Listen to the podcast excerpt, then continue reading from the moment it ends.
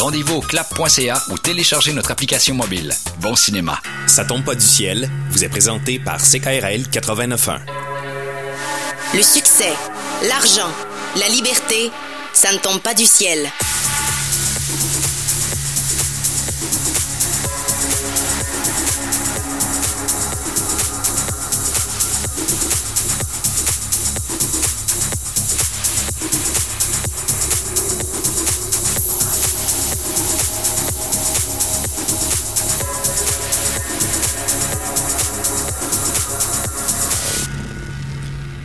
Bon matin, c'est KRL. François Bégin, votre générateur de liberté, est avec vous. Mardi 9 mai, Mikey G est avec moi en studio. Salut Mikey! Salut François! Ça va bien? Ben ça va bien, j'ai pas eu besoin d'avoir pris le, de prendre le bateau pour m'en venir. On est correct côté inondation Et aussi. calé qu'on est chanceux dans la région de Québec. Parce que euh, Colombie-Britannique, euh, vous nous écoutez, euh, si vous venez ici, amenez-vous un pneumatique. Oui, parce qu'on a près de 2000 personnes là, qui sont en mode inondation dans leur maison. C'est pas cool.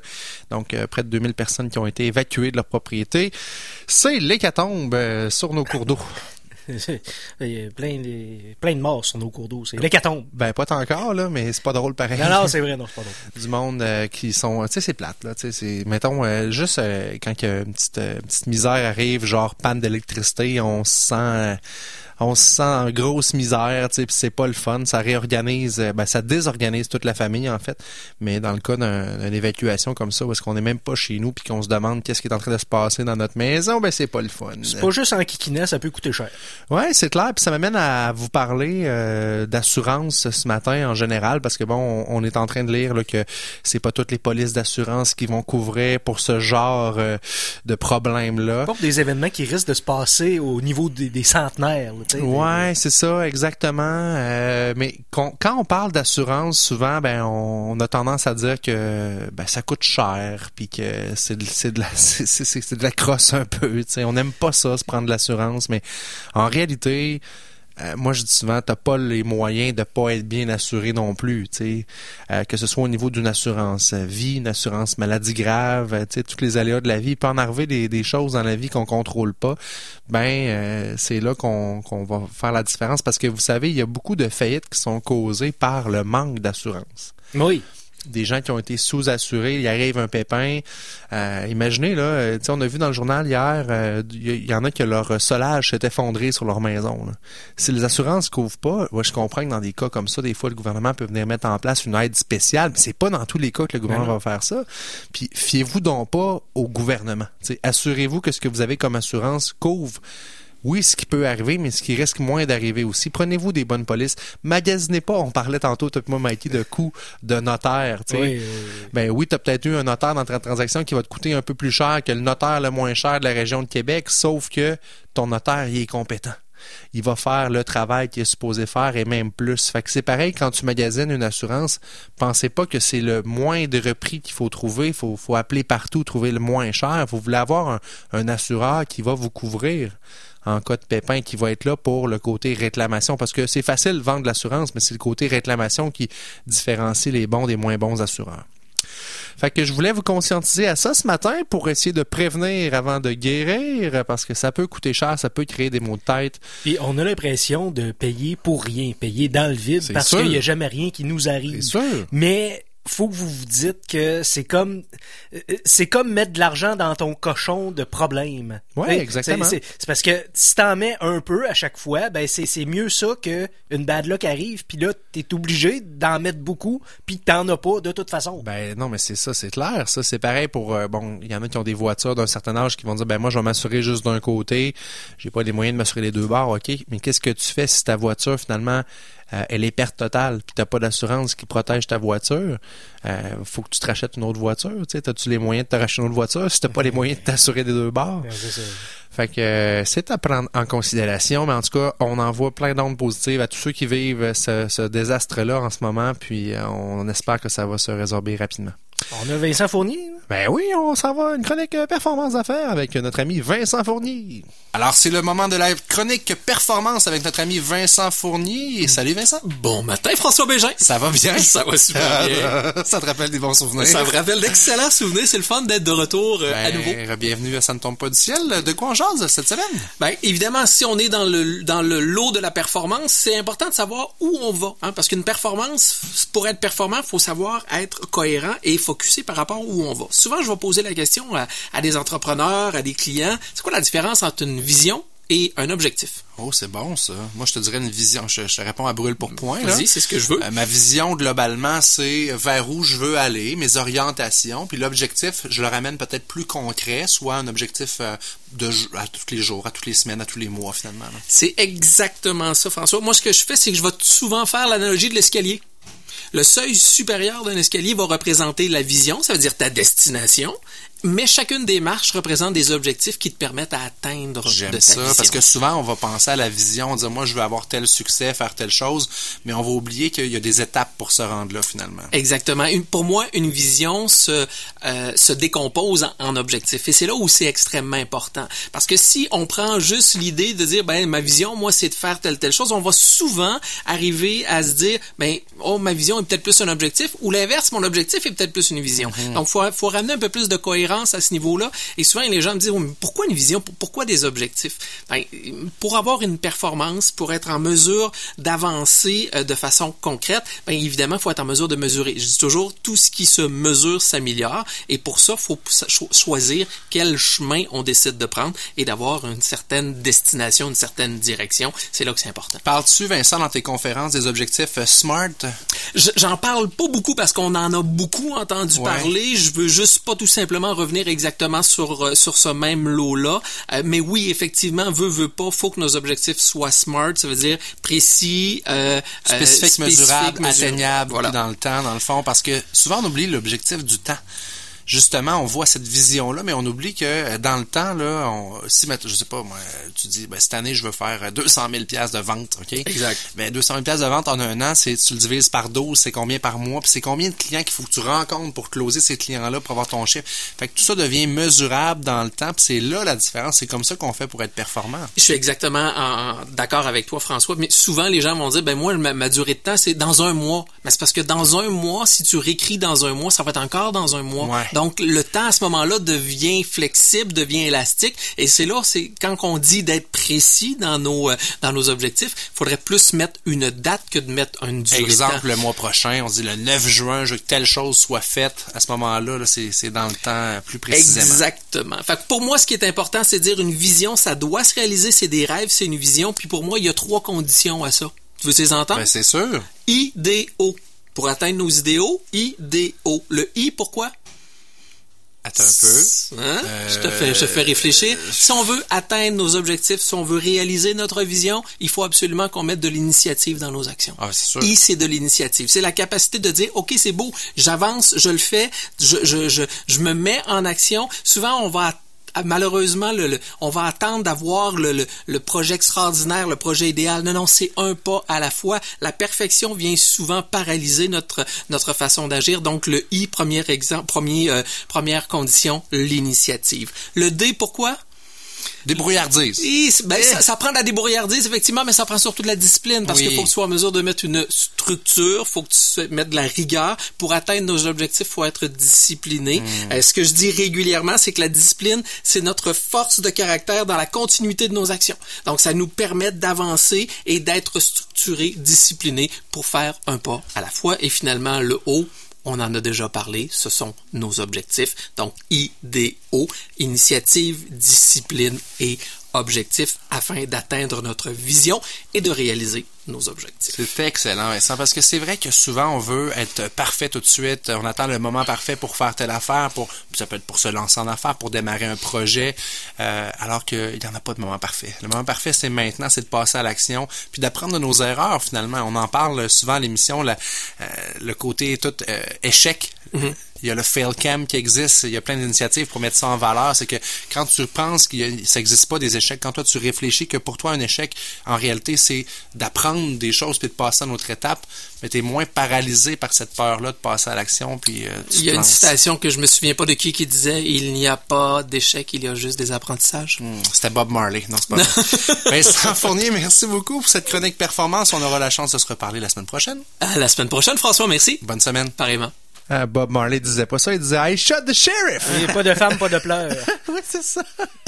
On reçoit notre premier invité du jour, c'est Monsieur Abdul Kadir Abki, euh, qui est avocat ici dans la région de Québec. Euh, Monsieur Abki, bon matin. Bon matin. Bienvenue à l'émission. Merci. Tout sourire, on est content de vous avoir avec nous. Merci beaucoup. Vous êtes gentil de m'avoir invité. Ben, ça nous fait grandement plaisir. L'émission s'appelle Ça ne tombe pas du ciel. Puis pour moi, vous, euh, vous êtes, vous l'incarnez ça. Ça Ouais. tombe pas du ciel. Vous, votre carrière en droit est pas tombée du ciel. pas du tout. Vous avez travaillé pour vous rendre jusque là. Ouais, c'est pas du tout.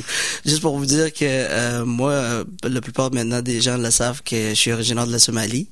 Euh, j'ai vécu guerre civile. Euh, J'étais un des six enfants qui ont été laissés tout seuls, sans parents. Fait qu'on s'est sauvé de la guerre civile puis on est allé en Éthiopie. Et on apprenait à ce jeune âge-là à travailler d'arrache-pied pour réussir dans la vie. À l'époque, c'était juste trouver de l'eau et de la nourriture. Mais maintenant, c'est rendu... Quand je suis allé en Angleterre, Là, la première chose que j'ai vue, c'est que la veille, on, dormait à, terre. Puis le lendemain, je me retrouve avec un leaking. Là, je dis, voyons. Là, je me regarde. Là, j'ai dit, tout ça pour moi. Puis j'ai sauté sur le lit d'un côté à l'autre. Et finalement, je me suis assis. Puis je me suis rappelé un, un conseil que ma grand-maman m'a donné quand j'étais jeune. Elle disait, quand euh, ta, ta bouche est nourrie par une autre main, et dit l'autre main risque d'être fatiguée. Mais si vous, vous le faites, vous allez être en mesure de savoir quand vous avez faim ou pas. Wow. Alors, euh, alors, je me disais, quelqu'un qui m'a donné cette lit-là, c'est pas moi qui l'ai acheté, il fallait que je travaille fort. Et de là que j'ai commencé mon, mon travail de devenir avocat. Et d'ailleurs, euh, c'est une promesse que j'ai faite à mon oncle que j'ai enterré suite aux blessures qu'il a eues en- dans la guerre civile en Éthiopie. Puis euh, lui, il a jamais pratiqué le droit, il a fini, mais il a jamais pratiqué. C'était son euh, rêve à lui, euh, dans un sens. ça, ouais. c'est ça que j'ai continué, puis j'ai fait de cette promesse-là, puis je tenais à la tenir. Fait que j'ai dit si vous voulez tenir les promesses, puis vous voulez réussir dans la vie, vous travaillez fort. Fait que ça, Ça, commence cette promesse-là, vous aviez quel âge? 12 ans. 12 ans. Ouais. Fait que j'ai fait ça à cet âge-là, puis j'ai dit ben fallait euh, fallait réaliser. Puis c'est quelqu'un qui m'a qui m'était cher pour moi dans mes yeux à moi. Ouais. C'est quelqu'un que je le voyais en tant que oncle, papa, ami, frère. Et euh, c'était mon héros, puis il était dans l'armée. Puis il y avait une, une des affaires qui m'impressionnait, c'est que quand chaque fois qu'il mettait le, le, le, le de l'armée, je, trouvais que c'était hallucinant, c'était magnifique euh, la manière qu'il était qu'il était habillé, puis c'était mon idole.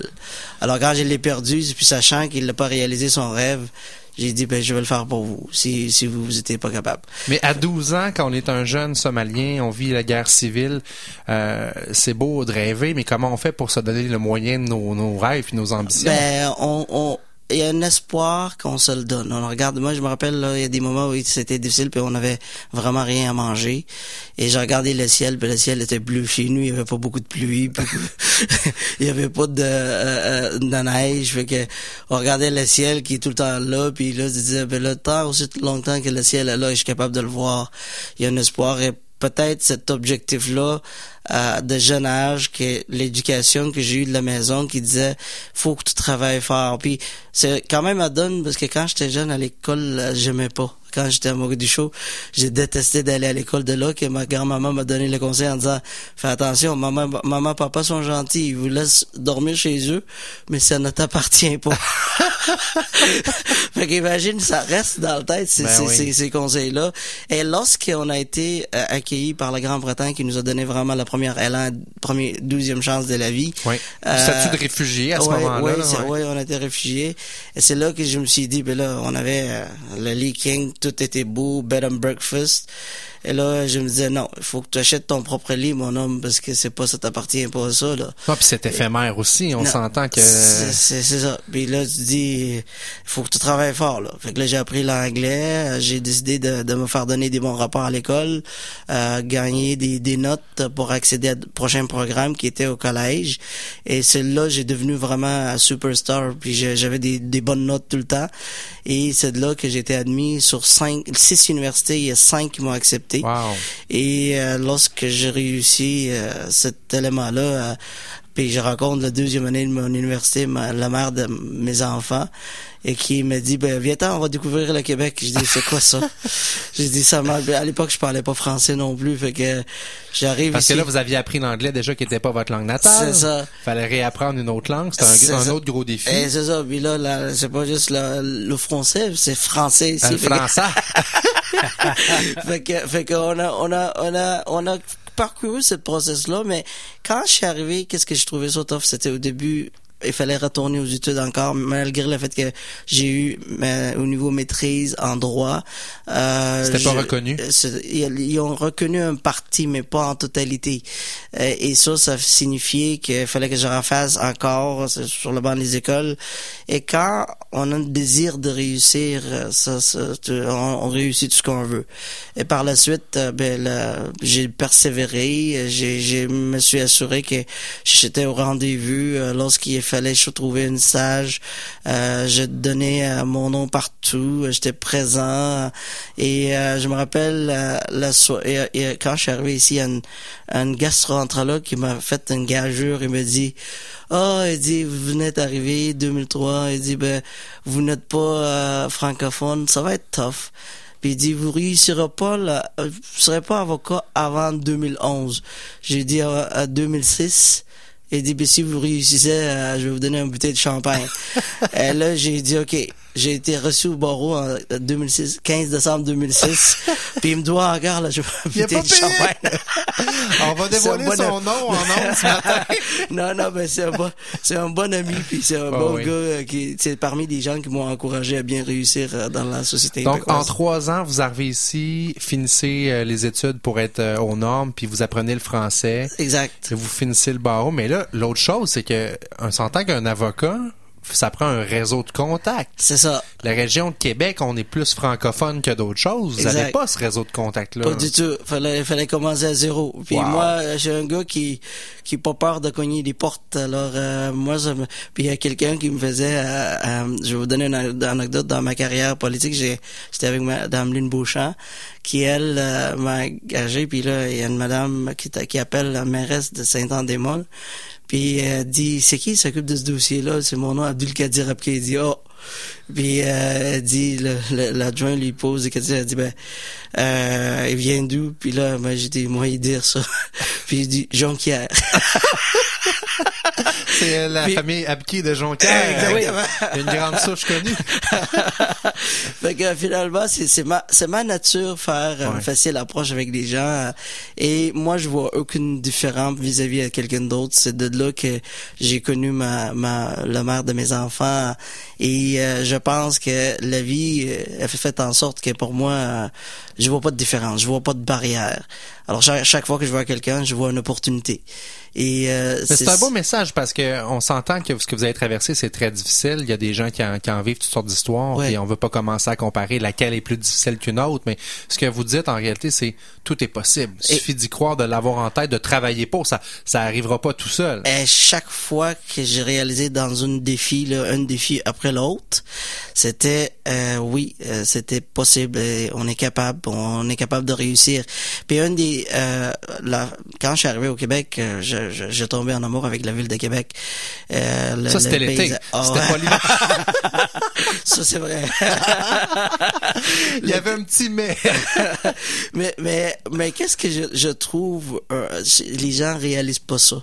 Les gens ils se disent pas on a une opportunité de, faire quelque chose avec notre ville dans notre région et il faut se donner ce moyen d'espérer, ce moyen de dire que moi le matin je me lève, peu importe si c'est gris dehors ou pas, dans le cœur il y a le soleil, je me fixe un objectif et je donne ça. Mes enfants, je leur interdis qu'ils disent le mot je suis je suis pas capable. Mhm. J'ai les phrases, je suis pas capable chez nous, je permets pas. C'est clair. Parce que j'ai dit, quand mon fils il me dit, Ben, je suis pas capable, papa, je suis pas bon, je dis non. Ça, c'est interdit chez nous. Alors, j'ai, il faut passer ce genre de message-là, puis on est capable de réussir dans la vie si on se donne euh, la ténacité, euh, euh, la détermination. Ouais. On est tellement bon pour euh, chialer ici sur ce qu'on n'a pas. Souvent, on regarde ce qu'on n'a pas. J'ai, j'ai appris ça parce que quand la neige, quand la neige, quand la neige arrive, la je neige.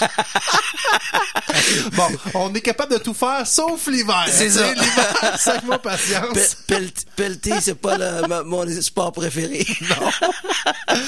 Mais c'est vrai, par exemple, tu sais, souvent on a tendance à, à voir ce qu'on n'a pas, puis à réfléchir, à dire, ben, ah, ici on a telle chose, ou la température, tu sais, la, la fameuse météo, hein, il y en a du monde qui chiale pour ça, mais en réalité, là, le- votre avenir vous appartient. Prenez votre avenir en main. Il n'y en a pas de limite. La mentalité américaine, on peut la critiquer comme on veut, là, mais le fameux think big, tu sais, le rêve américain, on peut tous avoir accès à notre idéal de vie. Faut être capable de le visualiser, par contre. C'est, c'est sûr. Vous, votre objectif, il était clair. C'est ça. Je veux être avocat, je veux pratiquer, tu sais, euh, je veux aller pelleter. Tu sais, c'était ça. Pe- pel- Pelleter, c'est, c'est, comme un pari ricochet.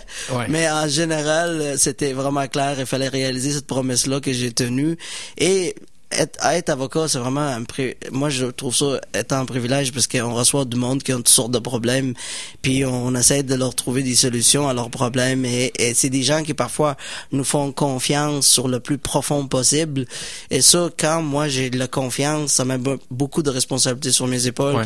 et je travaille d'arrache-pied pour vraiment régler leurs dossiers et, et de trouver des solutions qui de- qui, qui feraient leur leur euh, tu sais, le bonheur. Euh, La plupart du temps, c'est pas facile, mais en général, quand a- quand on travaille ensemble avec les clients puis on donne l'art juste où on est rendu dans chaque dossi- dossier, ça fait en sorte que on arrive à une solution puis à la fin le client est heureux. Si le client est heureux puis il parle à quelqu'un d'autre puis il dit lui il est pas pire finalement. Ouais. C'est le moins pire de la gang. Parce que des jokes d'avocat, il y en a pas mal. Mais en 11 ans, M. Abdi, vous avez 12 réussi, ans, ouais. 12 ans, vous avez réussi à bâtir votre réseau. Là, Là, c'est plus Ah, à 11 faire. ans, ah, depuis que je suis ici, oui, c'est vrai. C'est, c'est- maintenant, on est 2017. Ben, euh, moi, je disais depuis que vous pratiquez, dans le fond, là, Ouais, vous ouais, êtes avocat. Euh, vous êtes spécialisé dans quel type de droit? En droit des affaires. Droit des On- affaires. ouais, on- on- moi, j'ai une pratique qui est à peu près 70% droit des affaires, transactionnel, rédaction des contrats, euh, conseil ad hoc aux, aux entrepreneurs, euh, les gens qui ont besoin d'un accompagnement assez rapide, euh, les gens qui ont besoin d'une stratégie dans leurs affaires. Puis d'ailleurs, mon slogan, c'est de vous servir au-delà des services juridiques. Ça veut dire que des fois, il y a un aspect euh, qui qui est extra, qui est extérieur le business c'est en soi une, c'est une règle. Quand on gère un business on gère un business puis il y a des règles à suivre qui qui n'est pas écrit nulle part. Et, et je pense que euh, ce genre de droit là j'adore puis c'est c'est c'est des beaux droits. Il y a un parti où j'appelle la partie chicane litige j'ai Ouais. 30% que j'en fais de temps en temps. Euh, c'est pas évident mais euh, s'il faut défendre les intérêts de le client ben c'est ça que j'ai prêté serment à le faire. Puis de votre observation de vos clients entrepreneurs, est-ce que vous trouvez qu'il y a un dénominateur commun de tous ces entrepreneurs-là d'avoir cette fameuse euh, fougue-là de vouloir réussir, de focuser sur un but? C'est sûr, chaque fois que mes clients se réveillent, euh, moi le bonheur que j'ai, c'est de voir des gens qui grandissent. Euh, J'en ai eu des clients qui sont partis de, de petits puis ont devenu quelque chose de grand. Euh, j'ai des clients gros, euh, j'ai des clients qui sont euh, dans les millions, dans les millions de niveau de chiffre d'affaires. Je pense que ça vaut la peine de voir comment ces gens-là. J'en ai un qui me dit, je suis, je suis rejoigna- rejoignable 7 jours sur 7. puis, puis je pense que ça, ça, ça demande le fait que ça ne tombe pas du ciel. Il faut travailler chaque jour. Et quand on est des entrepreneurs en l'âme, mais on pense tout le temps de quelque chose. On réfléchit comment on peut améliorer, parce qu'un entrepreneur, c'est pas euh, quelqu'un qui va prendre un congé. On prend pas de congé, nous autres. Euh, on pense même euh, des fois quand on est avec nos enfants, on réfléchit à ces éléments-là.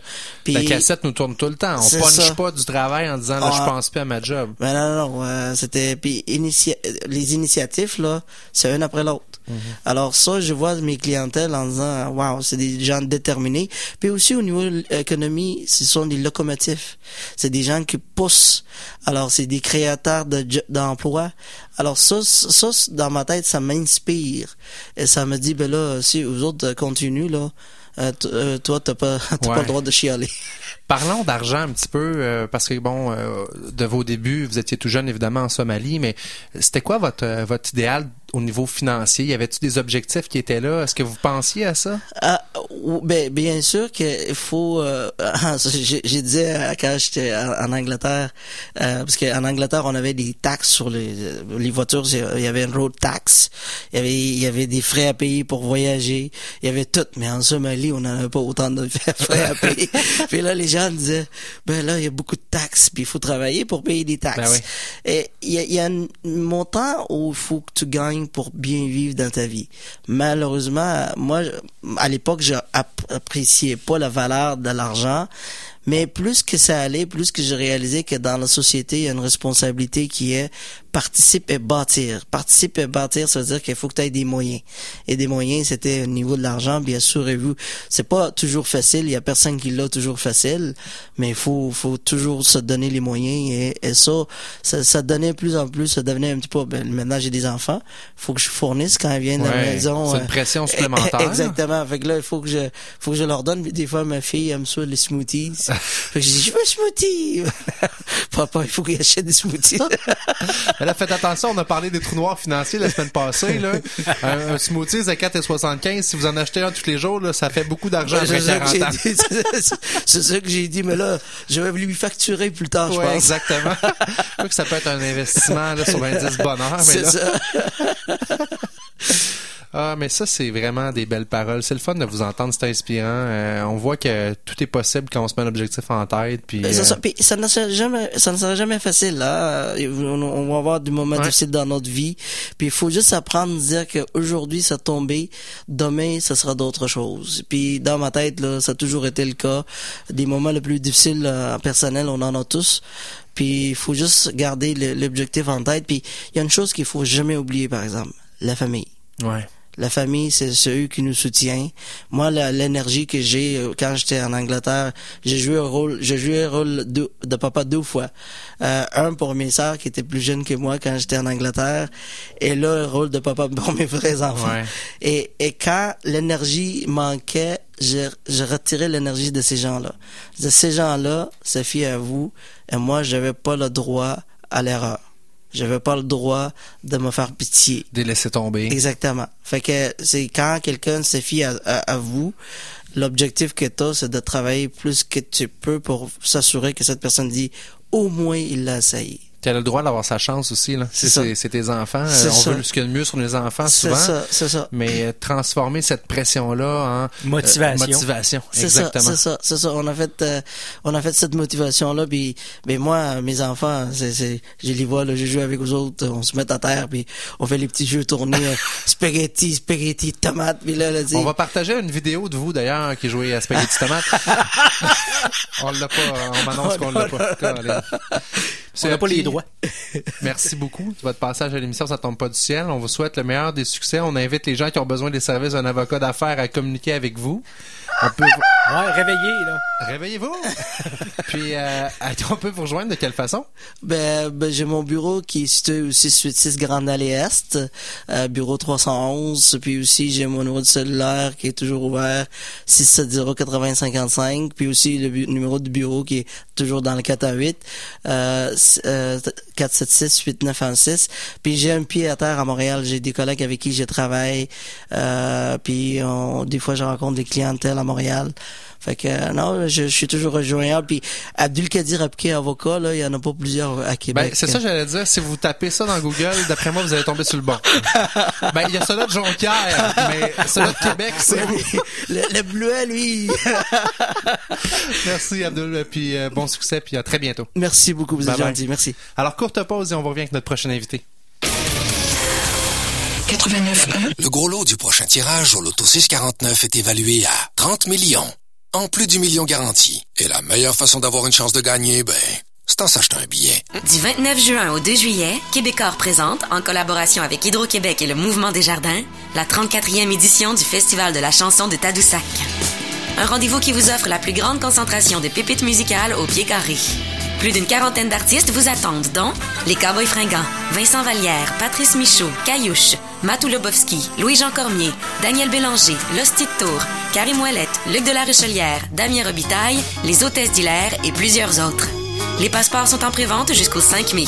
Informez-vous sur chansontadoussac.com. Une invitation de la bière Belle Gueule. Je suis une victime. Une victime de violence amoureuse. Une victime du sexe. Parfois, j'aimerais être Rousseau, Helvétius ou Voltaire, une tête dure de ce genre. Moi, je change d'avis lorsqu'une femme entre. Les idées me frôlent et me bousculent. Je me réveille pour, je m'endors contre. Maudite molécule. Alors, nous disions la morale.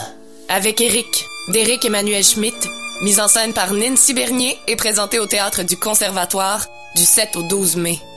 Billets 10 5 pour les étudiants. Réservation au 88 643 9833. Où tu vas quand tu dors en marchant? Nouveau spectacle, nouveau lieu. Où tu vas quand tu dors en marchant? Pour sa cinquième mouture, le parcours déambulatoire envahit les espaces méconnus de la colline parlementaire. Où tu vas quand tu dors en marchant? Toujours gratuit, 21h à 23h, les jeudis, vendredis et samedis, du 25 mai au 10 juin. Où tu vas quand tu dors en marchant? carrefourthéâtre.qc.ca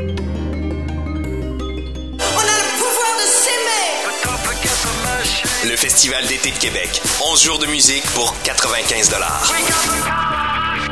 Avec Kendrick Lamar, Muse, Gorillaz, Lady Antebellum et plusieurs autres. Du 6 au 16 juillet, célébrons 50 ans d'émotion. Laissez passer en vente au infofestival.com. Le Festival d'été de Québec est présenté par Bell en collaboration avec Coors Light.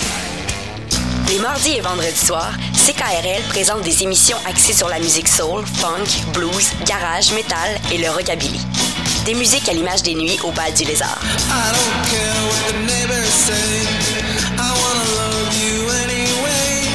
Le bal du lézard est fier d'encourager la radio d'ici. Lebaldulézard.com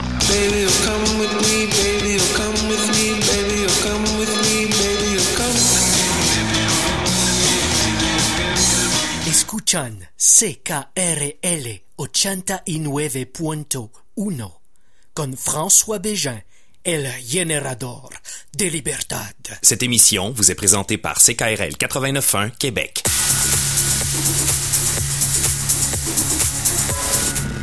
El générateur de libertad! Ah, on est parti de la Somalie, on est allé faire un petit tour du côté du Mexique. Et on revient au Québec. On revient au Québec, Colin. On aime ça ici. Comment ça va, Arnaud Marchand? Bonjour. Bonjour, ça va très bien. Merci d'avoir accepté l'invitation de venir nous parler de ton parcours inspirant. Jeune entrepreneur de la région de Québec qui vient de se mériter le jeune personnalité d'affaires JPA 2016. Arnaud, tu es restaurateur. Oui, restaurateur. Donc, t'es un gars qui a, qui a du guts. C'est pas évident, la restauration. On entend toutes sortes d'affaires sur ce- cette façon-là d'entreprendre. Euh, les chiffres sont pas tout le temps... euh, tout ce qu'on entend, c'est que les taxes sont chères, il y a des restaurants qui ferment. Mais toi, t'as pas froid aux yeux, t'es venu t'installer ici, puis t'as parti en affaires avec le restaurant chez Boulet. Oui. Qui est extraordinaire. J'ai eu la chance d'essayer, moi. Merci. puis, euh, ça goûte le ciel chez vous. C'est gentil. Euh, Parle-nous de toi, Arnaud. T'es arrivé quand au Québec? Je suis arrivé en 2009. Donc, suis déjà, j'ai déjà passé une première année en 2005-2006 au Québec. Ouais. Et puis, j'avais un visa vacances-travail. Euh, à l'époque, en fait, j'avais connu mon, ma, mon épouse, en fait, ma future épouse en France. Donc, euh, on a passé des temps un petit peu séparés. Puis ensuite, on a, je suis venu la voir à Québec. J'ai passé un, un an avec elle. Et puis, à partir de ce moment-là, on s'est mariés. Et puis, euh, pour euh, retourner un petit peu trois ans en France, pour voir si la, qu'est-ce qu'on préférait, la vie à Québec ou la... Puis finalement, on est euh, en 2009, on a décidé de revenir à Québec. Le choix s'est fait. Oui, vraiment. C'était basé sur quoi? Euh, la qualité de vie, euh, en fait, la, le côté, les gens, en fait, vraiment, Ah ouais? la- la- ouais, vraiment le, le côté, euh, la- profiter de la vie, des, des gens chaleureux. euh, L'état d'esprit. L'état d'esprit général, je dirais t- euh, métro boulot dodo, je, je le ressens vraiment quand je, je- même quand je retourne en France là, le métro boulot dodo fait que de sortir de ça un petit peu, puis je pense qu'à Québec, ben il y avait euh, euh, fallait comme que je recommence un petit peu à zéro, mais c'est euh, c'est ce que je voulais, puis voir un petit Mais peu c'est drôle que faire. tu dises ça parce qu'on s'entend que la vie d'un restaurateur, ça doit quand même être beaucoup d'heures. Là. Euh, Métro, boulot. On n'a pas de métro encore, on en parlait ce matin, mais euh, tu comptes pas les heures, j'imagine que tu passes en cuisine. là. Ben, disons que je, en, en Europe, c'est vraiment pire. Ah Euh, ouais? Ouais, je, euh, je- mes horaires ressemblent plus à du 70-80 heures semaine. Puis euh, je pense pas que c'est dans un environnement comme celui-ci qu'on arrive à fonder une famille, qu'on arrive à être heureux. Et quand tu Euh, penses à t'installer un lit de camp en arrière de ta cuisine, Rendu là. Non, c'était vraiment ça. Mes journées de congé, je les passais à dormir. Donc, c'était pas euh, comme ça que je voyais la vie. Même si j'adore mon métier, j'étais prêt vraiment à donner. Même si j'ai appris beaucoup dans les établissements où je travaillais fort. C'est sûr. Euh, à un moment donné, ben, c'était pour passer à un autre cap. Puis euh, au Québec, il y a quand même la, la chance de travailler soit de jour, soit de soir. Déjà, ça, c'est une énorme chance euh, en tant que cuisinier. Et puis, euh, mes premiers emplois, là, c'était autour de 40, 45 heures, 50 heures, mais c'était comme, euh, pour moi, C'était une demi-job. Ah, c'était une demi-job, vraiment. J'en croyais pas. Des, des fois, là, je rentrais, je dis, non, c'est pas possible. Fait que, à partir de là, ensuite, euh, c'est sûr que j'étais capable d'en prendre plus. Donc, euh, j'ai commencé à travailler pour un traiteur à l'extérieur, à développer un traiteur avec des amis avec qui on travaillait ensemble au château à Bonne Entente. Euh, puis euh, après, je, je me suis lancé dans plusieurs petits défis, comme euh, aussi à la baie de Beauport avec Gestev. Ouais. Donc là, le développement du traiteur, c'était vraiment le fun, une belle, euh, une belle expérience pour moi. En fait, ma première expérience de chef. C'est un beau site là, aussi. Vraiment. Mm. Et puis après, Jean-Luc m'a m'a proposé d'ouvrir le, le bistrot. Tu l'as rencontré comment? Au chef. Au chef, l'émission Les Chefs, en 2010, hein? Oui. Jean-Luc Boulay, qui est euh, bien établi dans la région de Québec aussi, qui a plusieurs succès au niveau euh, restauration. Ben oui, vraiment, il a, il a plus de 40 ans à, à Québec Quand avec euh, une grosse expérience, beaucoup de, je dirais, beaucoup d'expérience et beaucoup de partage. Donc ça, Jean-Luc, je l'ai beaucoup d'estime pour lui justement à ce niveau-là. Le partage avec ses, ses cuisiniers. Les faire, les faire évoluer. Donc on avait ça en commun un petit peu le partage de, ses traditions culinaires, puis euh, et de s'amuser autour des produits. Ouais, c'est important ça. Hein? Oui, Garder vraiment. Un, un- un certain côté ludique au travail. euh. Il faut, il faut que, que je puisse faire grandir mes, mon équipe avec moi, puis Jean-Luc la, la, la même volonté. Donc, euh, non, ça pour moi c'est vraiment important. Parce qu'il y a un côté artistique au travail en cuisine, on s'entend. Ah, c'est c'est c'est pr- c'est primordial. Faut être avant-gardiste. Faut aller chercher plus loin. Euh, la- ça fait cinq ans qu'on est ouvert. on, le bistrot, je veux qu'il évolue, euh, même si son succès a été assez immédiat, puis on est on est vraiment choyé de ça. Mais euh, de, de carte en carte, je veux pousser plus loin parce que les les attentes aussi sont de plus en plus fortes. Fait qu'à chaque carte, il faut pousser plus loin. Il y a certains plats où les gens se retrouvent parce que c'est des, des comme des, des signatures un petit peu et même malgré ça, j'ai envie de les changer. Ah ouais, hein? ouais, pour vraiment passer à autre chose. Puis il faut vraiment que qu'on arrive à se surpasser, puis ça, stimule plus la cuisine dans ce, dans, dans ce sens-là. Cet hiver, déjà, j'ai fait des changements sur des plats qui ça faisait cinq ans qu'ils étaient là, fait que c'était un premier pas. Puis là, cet été, je veux vraiment encore pousser plus loin, puis vraiment que les gens aient une expérience boréale jusqu'au bout des doigts. Ça, c'est dangereux d'un sens parce que si les gens sont identifient l'expérience de ton restaurant à un plat en particulier, si tu vas jouer là-dedans, peut-être que tu sais, faut, faut faire un choix qui est déchirant des fois, mais tu leur fais vivre autre chose à ce moment-là? Tu Mais- vas leur suggérer d'autres d'autres choix ou Oui, mais en fait, c'est ça, c'est que pour moi, un restaurant, surtout avec une thématique assez précise, c'est c'est un endroit où on veut venir découvrir aussi. C'est sûr. Donc euh, Jean-Luc, euh, des fois Jean-Luc est plus frileux que moi, il me dit ah, Arnaud, faut, ça tu pourras jamais l'enlever. Ah ça tu pourras jamais l'enlever. Mais Jean-Luc, euh, j'enlèverai rien de la carte si je continue comme ça. Fait que Ouais. puis nous en cuisine aussi, mes chefs, euh, là, je suis avec Pierre Olivier le soir qui veut le pousser, Fred le midi aussi qui veut qui veut amener des nouvelles idées. Fait que euh, si on veut pas rester dans un train-train quotidien, il faut pousser plus loin la machine. Puis puis moi je suis ouvert à ça. Je veux euh, je veux m'ouvrir sur euh, sur ce qui se passe. Que ce soit on parle souvent de fermentation actuellement beaucoup. Qu'est-ce qu'on peut bien faire et, et, euh, et démontrer ju- justement comment on peut le virer à notre façon avec notre signature ça va rester du ça va rester du, du, du chez Boulet Bistrot Boréal puis euh, on va juste essayer de, de pousser l'expérience encore plus loin Ben, faut que tu gardes aussi ton équipe motivée parce que c'est sûr, comme tu dis, il y a du monde qui pousse puis ils ont envie de s'exprimer à travers leur travail aussi, ces jeunes-là. Euh, c'est une belle façon de les encourager que d'écouter leurs idées. hein. Vraiment, puis pour ça j'ai vraiment j'aime la formule du bistrot parce que j'ai une partie où, où je- il y a le menu, la carte.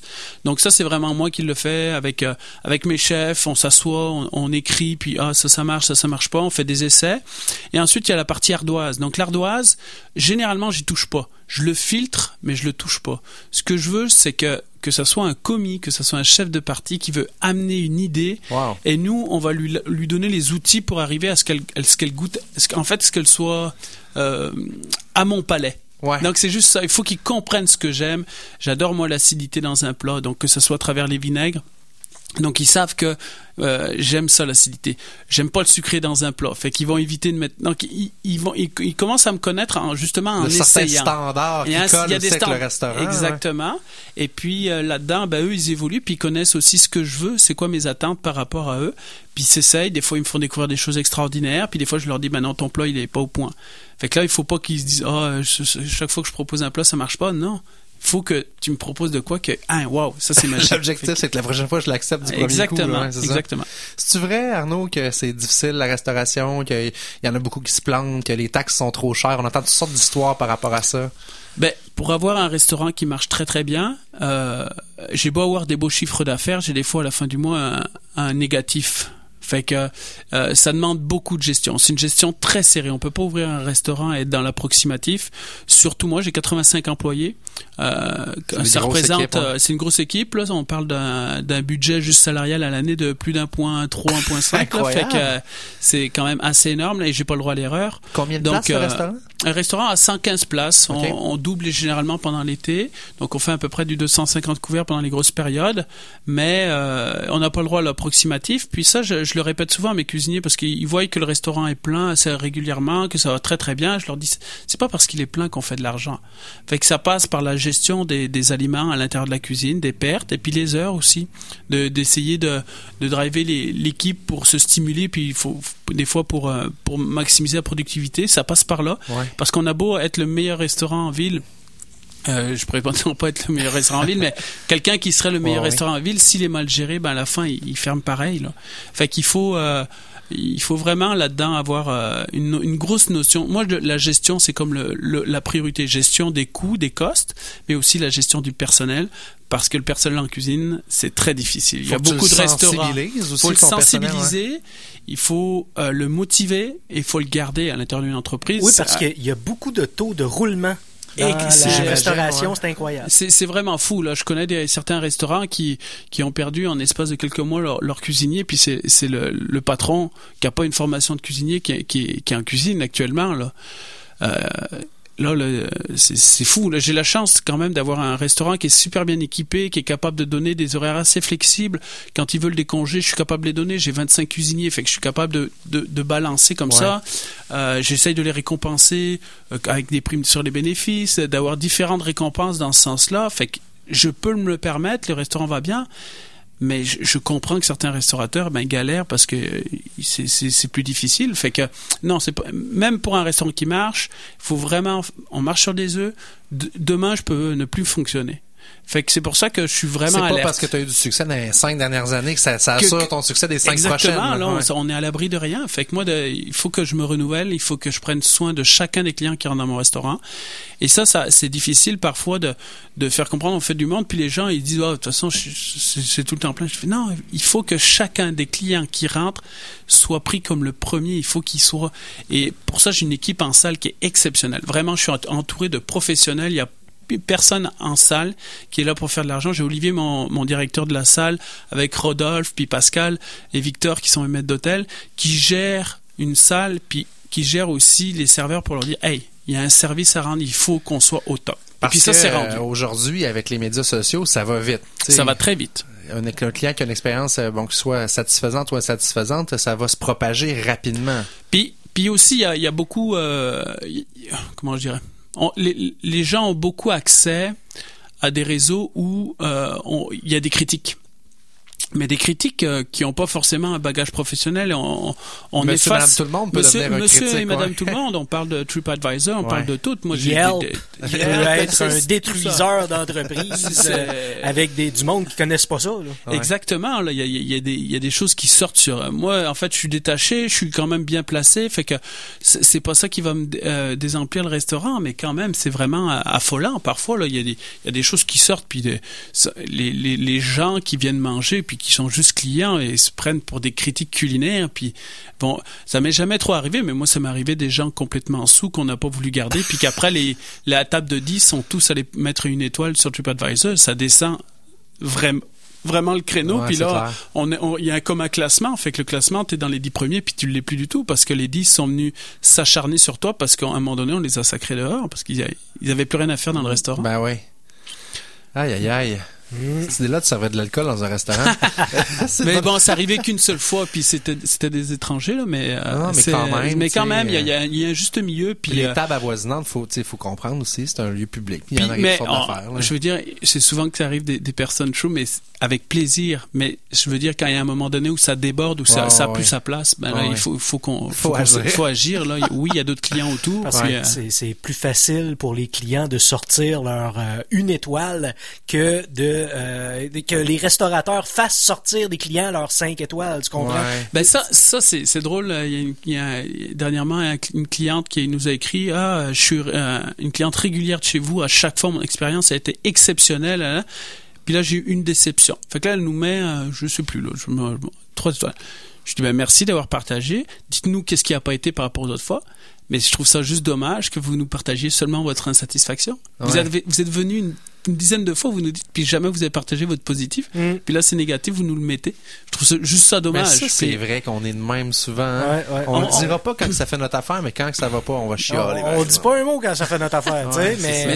Mais je, trouve ça correct parce que ça permet aussi d'établir un petit peu le, un, un, un gage de, de, de standard. Là, Ouais, fait que ça nous met plus alerte en tant que restaurateur. Il faut qu'on soit plus alerte. Fait que tant mieux pour les clients, mais en même temps, je pense qu'il y a un juste mieux. Puis je- je- surtout, je dis aux gens, vous, vous fiez pas seulement à une seule critique. Là, il faut, Ben oui. faut rester ouvert, il faut l'essayer.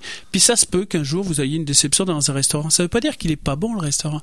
Ça veut, ça veut peut-être dire que cette soirée-là, il était moins moins bon puis que la prochaine fois que vous allez y aller vous allez vous allez triper comme ça se peut pas.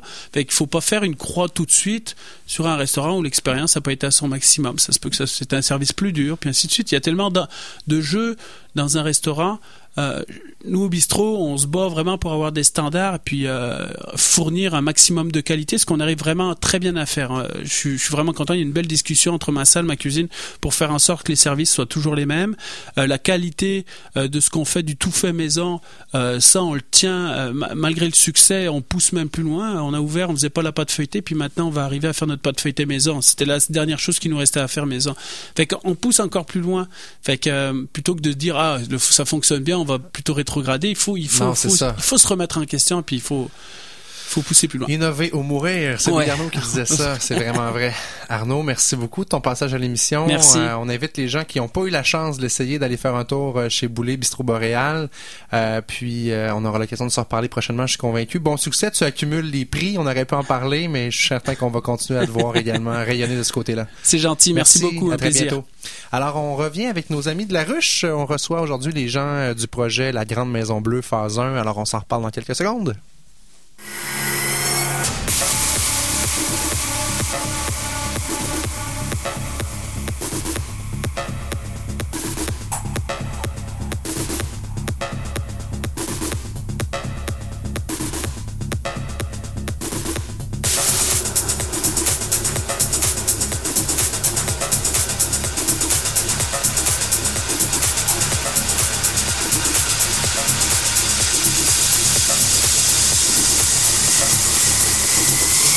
Ça ne tombe pas du ciel. La Minute qui bourdonne, une présentation de La Ruche, votre plateforme de financement participatif de proximité. laruchequebec.com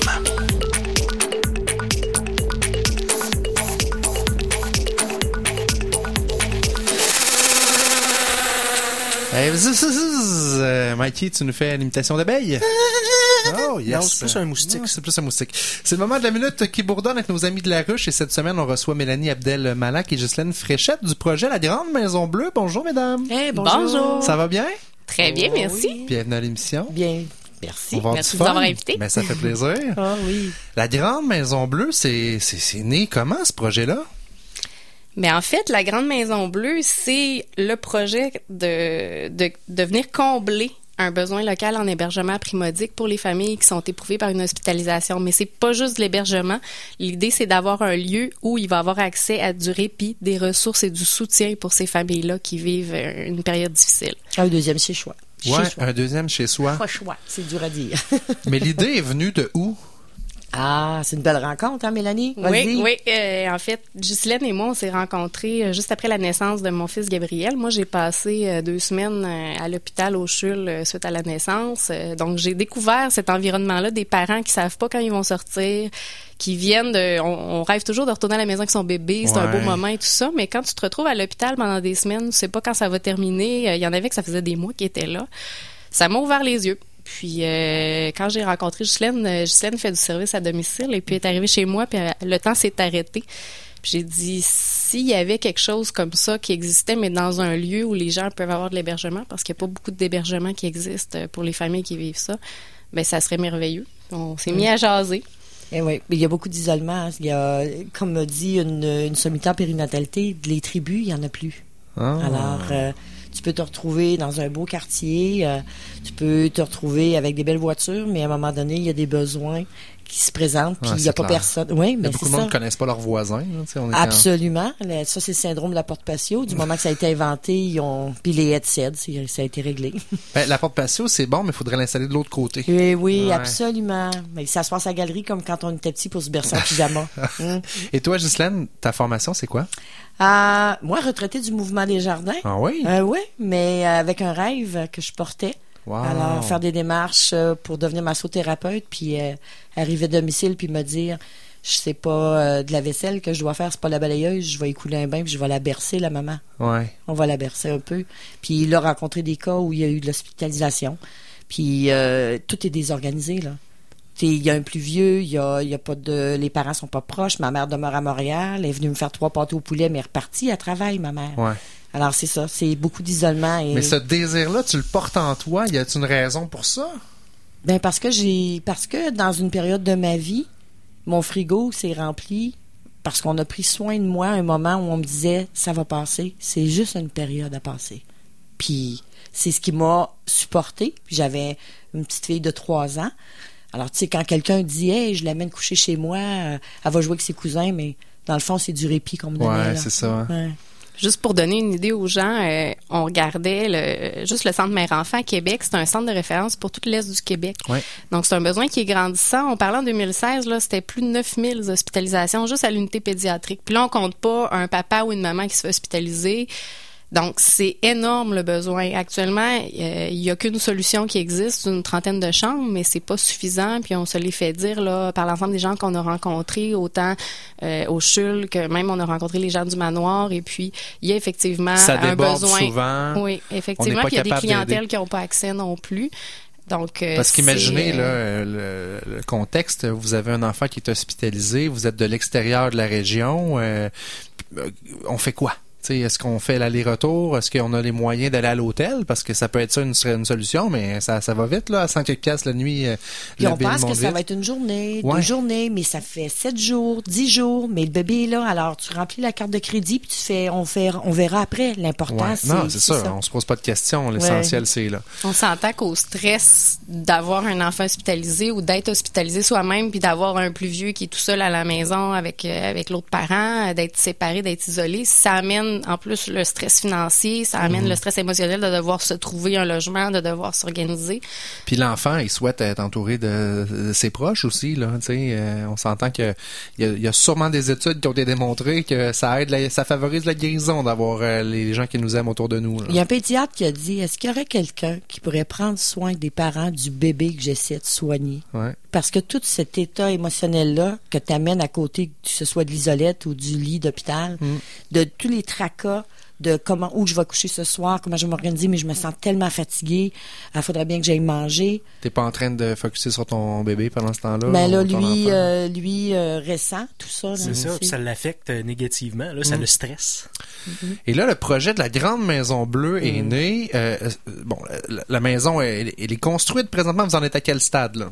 Actuellement, on est en phase 1. Ça, ça veut dire que on, on doit maintenant activer le volet immobilier. Donc, de trouver le lieu idéal, de pouvoir faire les études. Parce qu'un projet immobilier en hébergement, c'est pas simple. là. pour les gens qui sont peut-être pas fami- familiers avec ça, il y a toutes sortes de réglementations, il y a des études, des analyses qui doivent être faites, des permis à obtenir et tout ça. Donc, on est là-dedans, mais ça veut pas dire qu'en parallèle, là, si ça peut rassurer les gens qui se demandent est-ce que ça va se faire, le projet, tout à fait. On est déjà en train de travailler à des, des, des partenariats financiers privés à plus long terme qui vont permettre de soutenir les opérations une fois qu'on va être en opération.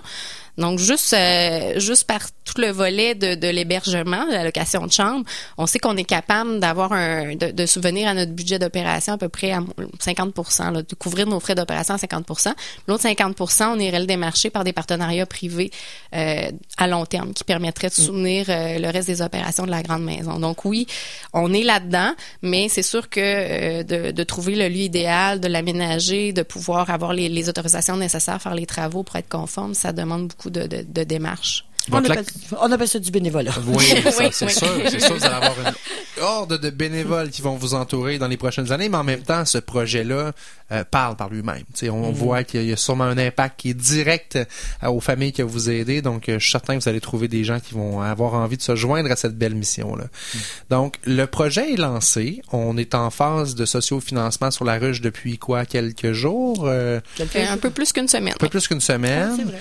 Euh, on a un objectif qui est de 15 000 On a besoin de vous, gens de la région, pour aider le projet de la Grande Maison Bleue à se concrétiser dans cette phase 1-là.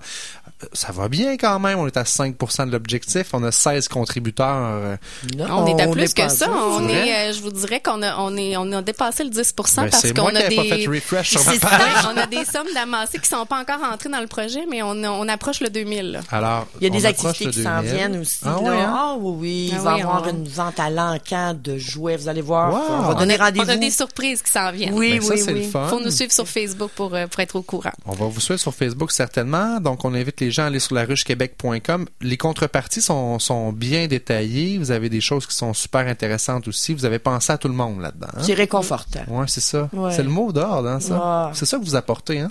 C'est ce qu'on souhaite. Du réconfort. Faut les bercer. Mais c'est, ben, c'est parfait, ça. Les bébés et les parents. Oui, exact. bon, alors, s'il y a des parents qui nous écoutent, Ghislaine, t'as, t'as- t'as des disponibilités pour euh, renverser une coupe dans les prochains jours? Oh, b- oui. Après que la campagne sera passée. Oui, oui, j'ai trop de tu travail. ça t'en va. Il peut, il peut y avoir un pourcentage Hey, mais on qui va être... Faire un euh, berceton. Un berceton. Ah, c'est bon, François.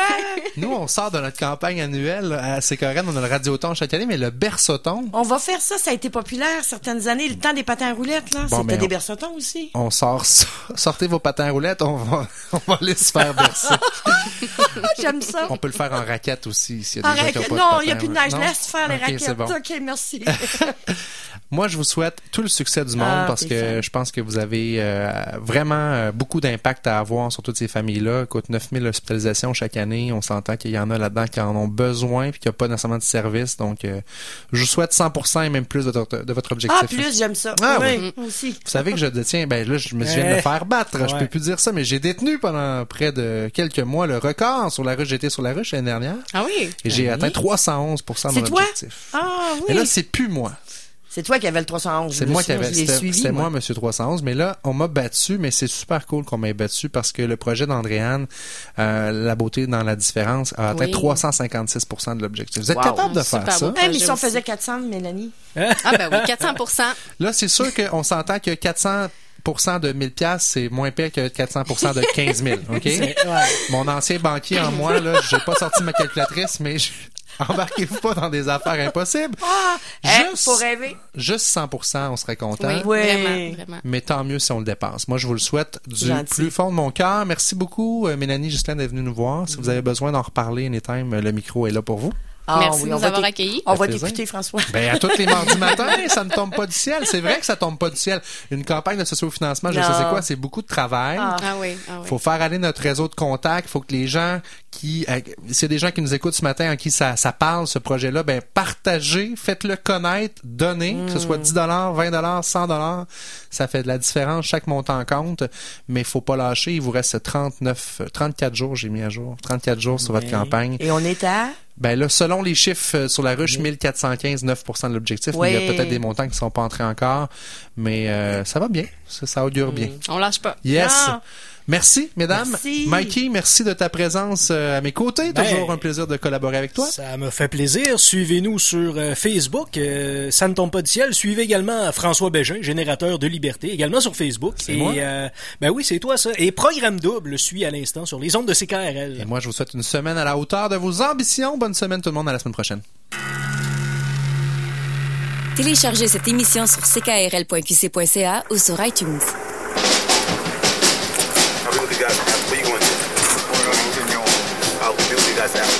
Écoutez CKRL 89.1.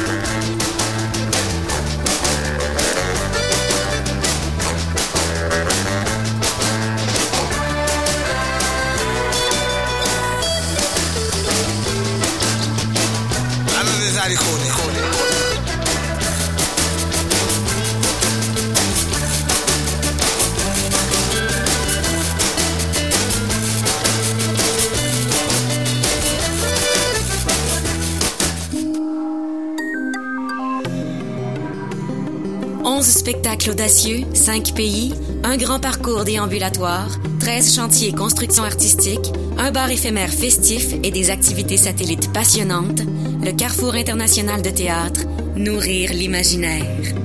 carrefourthéâtre.qc.ca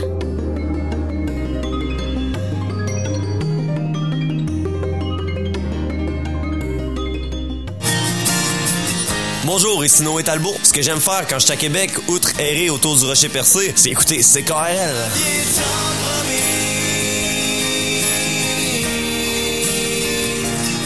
Pouvez écouter mon tout dernier extrait Matane. J'ai failli l'appeler Québec, mais je me suis dit que le monde de Lévis serait jaloux. Fait que là, j'ai failli l'appeler Québec-Lévis, mais là, je me suis dit que le monde de Limoilou serait jaloux. Fait que finalement, je l'ai appelé Matane. Vous écoutez Noé Talbot sur les ondes de CKRL. Sûrement pas Dieu.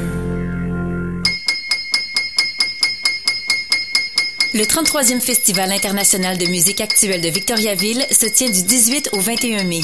Au programme, le spectacle grandiose de danse-théâtre Dollhouse de Bill Coleman et Gordon Monahan, l'opéra Sorrow de Colin Stetson, Terry Riley et son fils Guyan Riley, le grand ensemble de Tim Brady, Nels Klein, Anthony Braxton, René Lucier et bien plus encore. Soyez des nôtres pour quatre jours de concert, un circuit d'installation sonore dans l'espace public, deux programmes de court-métrage et une exposition d'art visuel. Informez-vous à fimaf.qc.ca du 18 au 21